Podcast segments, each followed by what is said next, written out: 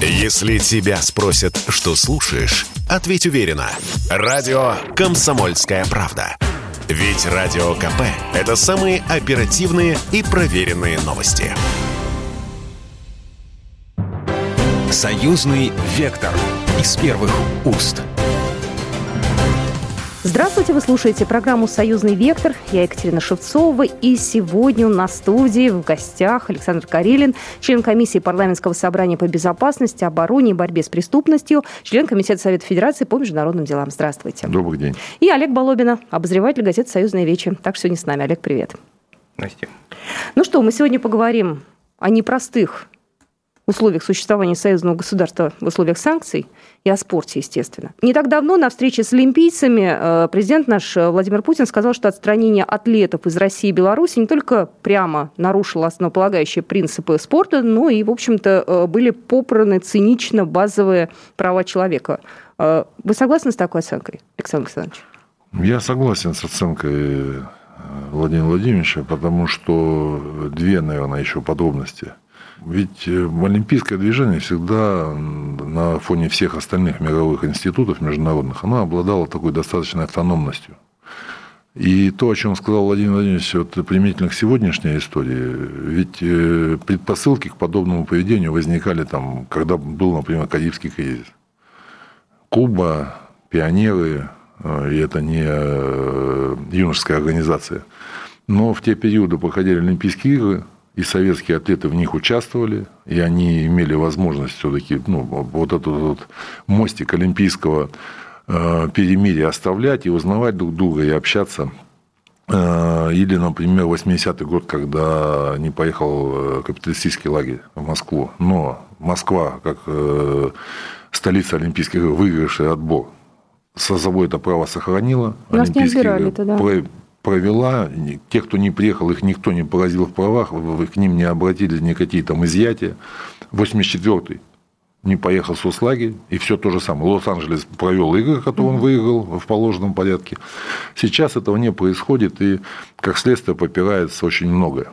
И здесь, конечно, и Владимир Владимирович прав, но печалит другое, что не только само олимпийское движение, но и его коллективные участники, я имею в виду федерации международные, и они все однозначно за редким исключением, но это уже не международная федерация, ну, например, там, Заокеанская хоккейная лига. Они вот свою автономность сохранили почему-то. Вот э, стране, опять же, наших спортсменов, федерации как-то очень дружно приняли эти решения, там буквально вал пошел, как эффект домино.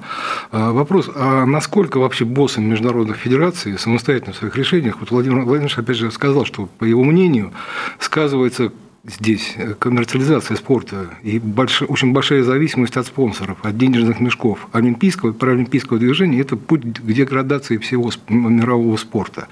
Как можно изменить ситуацию? Говоря о потере автономности, о зависимости от денег. От, именно от денег, да, я именно и это в том числе я предполагал, и эту подробность, потому что когда суммы контрактов столь велики, а альтернативных источников их просто не существует. То есть большие компании, большие контракты, маленькими уже заниматься никто не хочет. В этой связи, конечно, зависимость огромна. Но есть же еще и система распределения, когда, ну, например, по итогам чемпионатов мира там, по футболу э, федерации получают, я имею в виду национальные, получают какие-то выплаты.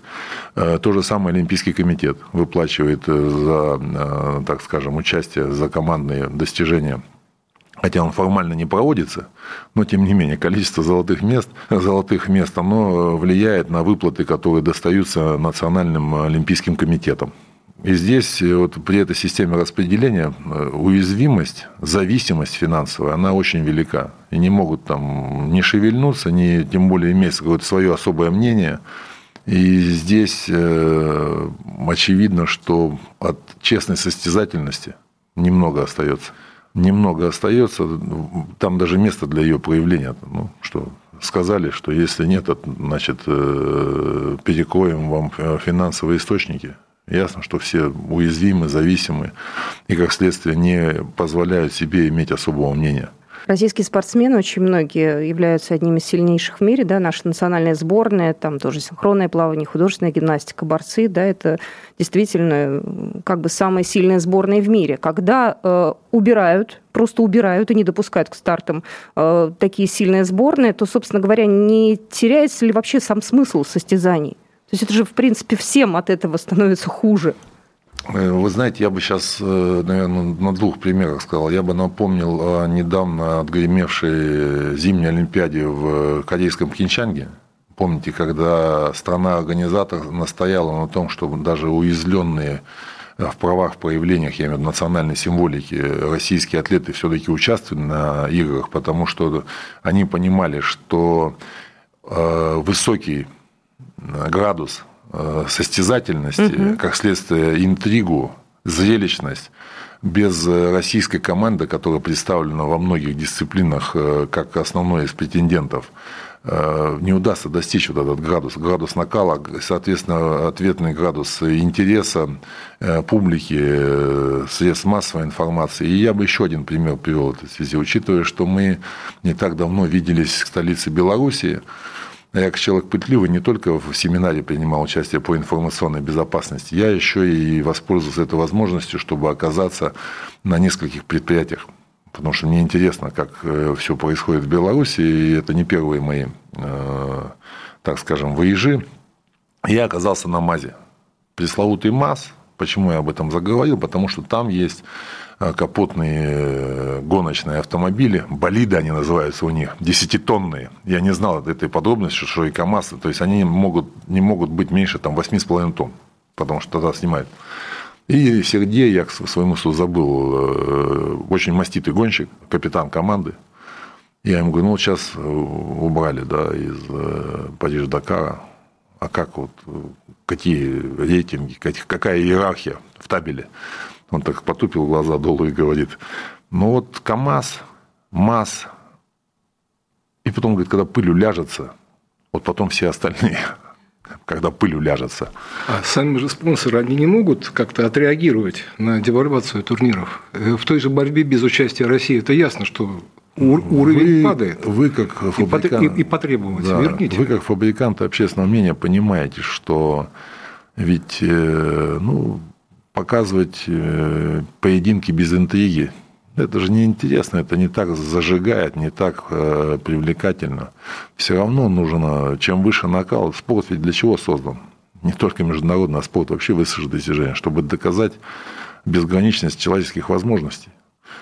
И я убежден, что э, те же самые медиамагнаты, которые являются партнерами олимпийского движения, и мирового спорта, они все-таки пойдут по э, расчетливому пути э, заокеанской хоккейной лиги.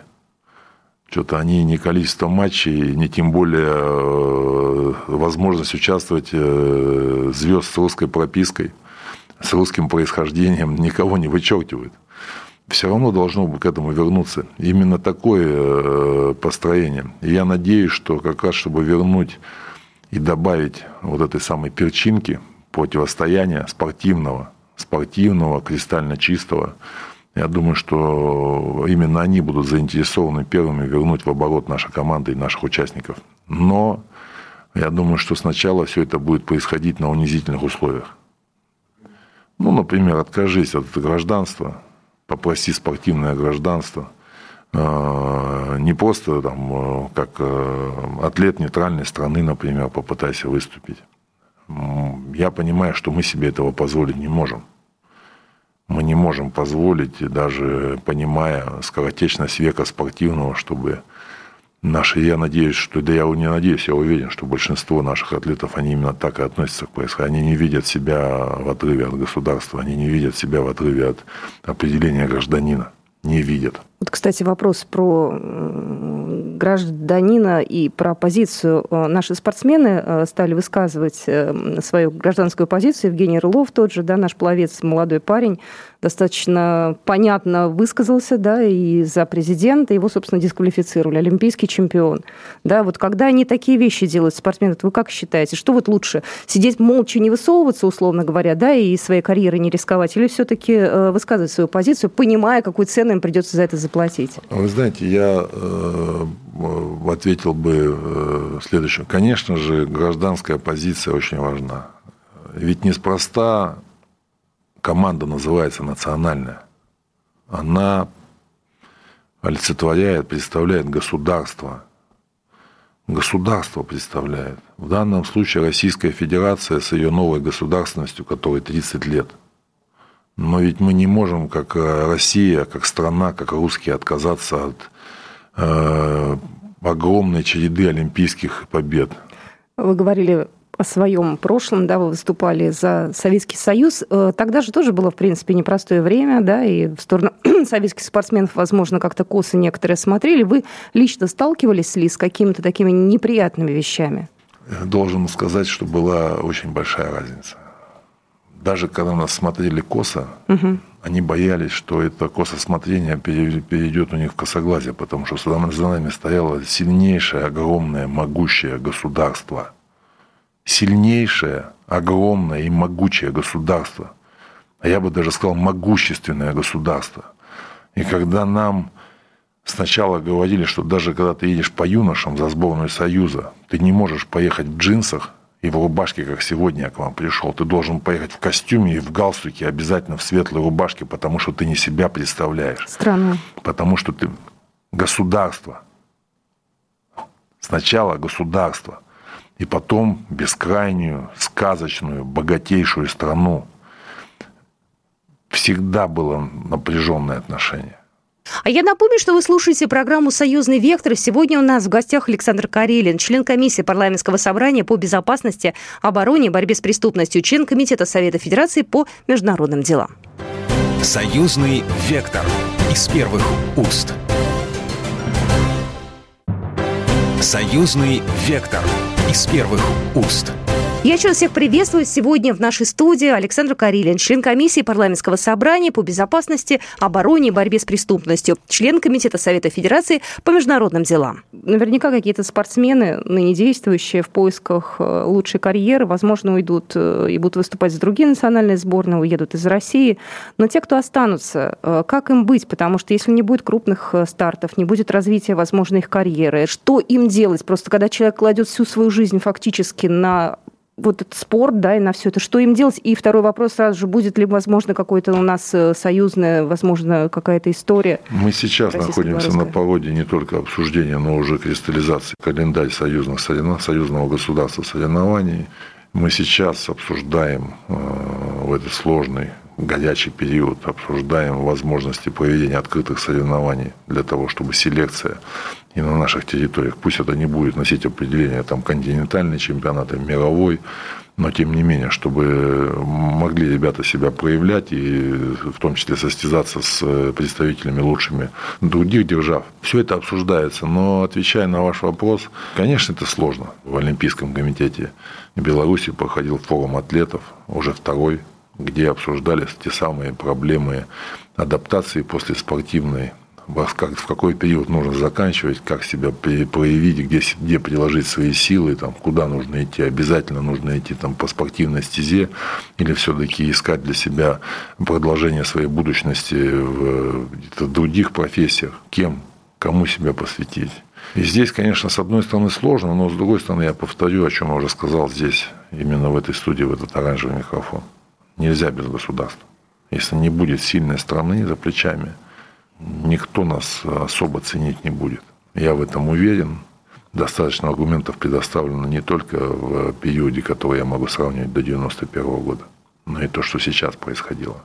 Как постепенно, помаленьку начали нас поджевывать, подкусывать, потому что не сильно предполагали ориентироваться и оглядываться, так скажем, на государство, которое представляют наши ребята. Это было и с Алексеем Немовым, когда у него просто-напросто было бы проще, еще бы спилили бы этот э, брусья бы, и, и все. Или турник там, где там они его зажали. Кстати, не было, вот. все помнят, а кто был на первом месте, никто не помнит. Отвечая на ваш вопрос, да, сложно. Но те, кто видит в себе возможности продолжить свое состязательное настоящее, они должны в этом состоянии находиться. Мы должны сейчас переосмыслить и по-другому оценить на национальные чемпионаты, национальные ранги. Ну, мы же можем заочно сравнивать и в легкой атлетике, и в плавании, ну, там, где есть время, там, где есть абсолютные показатели. Мы же все это можем сравнивать. Селект представительства в видах единоборств, в боксе, в борьбе, ну, достаточно широки у нас. Могу вам сказать, что в те самые периоды до 91 года выиграть национальный чемпионат было сложнее, чем чемпионат мира и в борьбе, и в боксе. Конкуренция такая высокая да, была внутри страны. Да, и один из главных тренеров, Геннадий Андреевич Сапунов, говорил, что с первого по шестое на Союзе вы, вы все потенциальные чемпионы мира. И у нас даже в критериях было написано о том, что первый критерий, знаете, какой нет для попадания в команду? Это способность, о чем мы сейчас говорим весь этот э, э наш разговор, Первое – это способность обеспечить э, первые места на международных соревнованиях. Второе – это способность и эмоциональная устойчивость психологическая при схватках с основными конкурентами. И только на четвертом месте – это национальное чемпионство. Все было немножко по-другому. Поэтому ребятам Рылов, э, наш легкоатлет, Шебенков Серега, сколько раз, ну что, над легкой атлетикой ее только не препарируют. И такие эксперименты проводят, сколько уже? Почти 10 лет, 8 лет они в этом состоянии. Травят Шубенкову, испортили жизнь уникальному атлету с уникальными показателями. Нервишки, тело не выдерживает, вы видите, что произошло там. Поэтому тем, кто способен, ну и помнить о том, что очень важно, чтобы мы не сократили количество занимающихся вот эту большую... Детско-юношескую. Кали... Спорт для всех, я бы сказал. Это очень важно. И не, не потому, что у нас есть целевые показатели о тех самых 50-70% постоянно занимающихся, а потому что чем шире, чем шире линейка выбора, тем э, выше вероятность, что мы найдем тех самых новых, новых атлетов. Ребята, они все, наверное, мечтают, когда идут чемпионаты мира, поездить, мир посмотреть, опять же. А тут получается как-то перспектива несколько размытая ну, впереди. Мы сейчас с вами, э, к сожалению, э, рассуждаем. Мы, мы оказались в положении, которое диктует нам вот такие изъятия из программы и такие ограничения. У нас нет вариантов. Если меня спросите, что правильнее, э, найти для себя отказавшись от национальности и всего остального, продолжение спортивной состязательности или э, все-таки остаться с э, государством и страной? Я, конечно, выберу второе. Кто-то из действующих скажет, тебе легко рассуждать, потому что ты из прошлого века. Я приму этот упрек. Но говоря о том, что каждый должен выбрать сам, мы должны не забывать, что государство, Российская Федерация – делает настолько много сейчас для развития, для всего остального. Если бы этого не было сделано, не пришлось бы рассуждать. Если мы пошли, например, как э, бывшие наши соучастники, братья и сестры и соседи по э, Советскому Союзу, и упустили бы эту историю, не сохранили бы возможности, не сделали бы огромных вложений в инфраструктуру спортивную – не построили бы те самые спортивные комплексы. Мне когда говорят, а что вот ты там, как многократный депутат, что ты сделал для спорта? И я говорю, градостроительный кодекс все начинают так с непониманием, а при чем здесь? Я говорю, потому что там написано, что любой новый микрорайон без спортивного комплекса не может быть построен. Образовательные стандарты. И это не количество уроков физической культуры в школе. Это требование к любому школьному зданию, где должно быть не только спортивный зальчик, ну, должен быть спортивный поле. зал, должен быть открытая площадка, одно, другое, и зал должен быть не один, а два. Вот это самое большое вложение. Самое большое вложение в этом. И об этом тоже должно говорить и должно об этом помнить. И, конечно же, задача всех нас, и Олимпийского комитета, и Министерства спорта, и государства, и всех федераций, настаивать на том, чтобы позиция России была услышана, и настаивать на том, чтобы через продолжительные, изнурительные но консультации и собеседования мы восстанавливали свое место во всех этих международных комбинациях. Александр Александрович, хотел задать вам вопрос. Российский гимнаст Иван Куляк появился на этапе э, Кубка мира в Дохе в майке с надписью Z. И вот против него рассматривают дисциплинарное дело. Э, с вашей точки зрения, это было уместно? Вы это осуждаете или вы это поддерживаете? Правильно это было сделано или все-таки нет? Это то, что я сказал, это не геройский точно. Э, это точно не геройский поступок. Во-первых, всегда есть... Э, ведь э, спорт при всей его, казалось бы, такой творческой неограниченности, это очень регламентирован, очень жесткие, скованные правилами, в том числе относительно формы. Есть уместность. Вот тебе форма, в которой ты, ну, если уж мы заговорили, по договору ты должен не выходить. Наклеивать что-то на эту форму невозможно и не должно. Если ты хочешь выразить свою позицию, после того, как все прошло, на пресс-конференции делай все то же самое. Проявляй солидарность, все это правильно. Но я бы сказал о том, что между позицией гражданской, человеческой и очень тоненькая грань с эпатажем, отвечая на ваш вопрос. Молодец, эмоциональный парень, молодой гимнаст, я видел этот э, сюжет. Но если идти сухим языком регламентных определений, он нарушил форму одежды. Он нарушил форму одежды. Получи медаль, докажи, что ты лучший, и всем будет понятно, что представитель России – без каких-то вывихов и особых там завихрений поддерживает и свое государство, и лидера этого государства, и продолжает победоносные традиции. Вы трехкратный, да? Победитель Олимпийских игр. Да, проиграли. Четвертый проиграл, да. Обидно? Очень. До сих пор. А вот почему не решили остаться? Там лет-то ведь не так много было. Ну как, много-немного, 33. 33 года и, наверное, может быть, одна из э, даже не тактических, а стратегических ошибок моих была в подготовке, что я готовился к этим играм как последним, как последнему старту для себя. То есть уже психологически, да? Ну, 33, все-таки четвертый цикл э, подряд. Э, я сейчас не оправдываюсь. Но вот у меня было очень четкое впечатление, что я за собой право уже не ощущал такого, чтобы на, даже показывая э, ожидаемый результат, но на одной дисциплине. Никогда вот так, ах, и все, и все понимают, что все произошло. А когда вот так потихонечку, как в тот самый с, про, про борозду и коня, помните же историю? Вот не хотелось быть уже старым конем. Хотя в борозда получалось достаточно ровно и глубоко, все было нормально. К сожалению, не хватило эмоциональной свежести, но я готовился к этим Олимпийским играм для себя как э, к последним. А отпустила через сколько? Не отпустила до сих пор. Больное самолюбие, лидерство – это же узаконенный эгоизм. А вы с ним отношения не поддерживаете? С Гарнером? С кем? С Рулоном. С Гартнером. Э, мы с ним встречались э, в Лондоне я был, мы в соседних комментаторских э, кабинках сидели, он для, соответственно, для Америки рассказывал, я для нашего первого канала, по-моему, вот, или второго.